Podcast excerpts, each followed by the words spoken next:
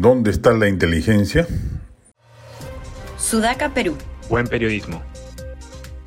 ¿Cómo es posible que no haya un solo detenido vinculado a las mafias del narcotráfico y la minería ilegal que evidentemente financian y dan sostén logístico a las movilizaciones violentas en el sur andino? ¿Por qué no se detiene y procesa a quienes bloquean carreteras o incendian locales públicos y privados? Las cárceles deberían estar llenas de ciudadanos delictivos. Solo en Brasil, por la toma bolsonarista de los poderes del Estado, ha habido más de mil apresados. Está fallando la inteligencia preventiva del gobierno y eso, sumado a una mala instrucción represiva, está dejando el saldo de muertos lamentables que hasta la fecha tenemos y que seguirá aumentando si la violencia social crece y el gobierno no actúa con prontitud y diligencia para prevenir tales actos. Es bueno insistir en ello, son dos las decisiones que el gobierno debe tomar de inmediato si no quiere que este conflicto siga escalando y termine por llevarse de encuentro al gabinete Otárola y eventualmente a la propia presidenta Dina Boluarte. Primero, cambiar de estrategia represiva. No se puede disparar a matar a quien marcha, a quien bloquea carreteras, ni siquiera a quien incendia locales públicos o privados. Nuestros códigos no establecen penas de muerte para esos delitos. Lo que corresponde es que se les detenga en flagrancia y se les procese penalmente con todo el rigor de la ley.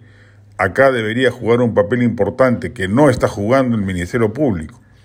Solo en aquellos casos en los que se ataque con riesgo de vida a las fuerzas del orden, éstas están autorizadas a defenderse usando sus armas mortales.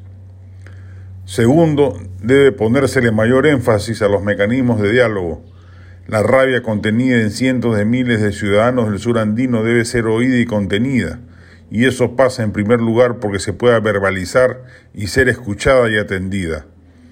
El diálogo, cuando hay voluntad auténtica de desplegarlo, funciona como el mejor catalizador de la violencia. Las autoridades responsables de ello deben insistir hasta el cansancio y hallar los interlocutores para tenerlo.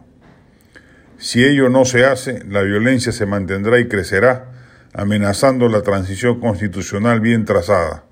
Se le impondrá en bandeja el país a los remanentes resentidos del corrupto Castillo, a las huestes desoladas de Perú Libre, a las mafias ilegales que actúan impunemente y a los sectores ultras vinculados a Sendero Luminoso Movadef que sin duda han salido a capitalizar la crisis.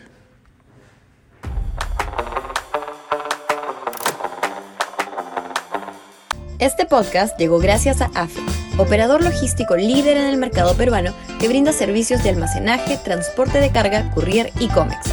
Los puedes ubicar en www.afe.pe.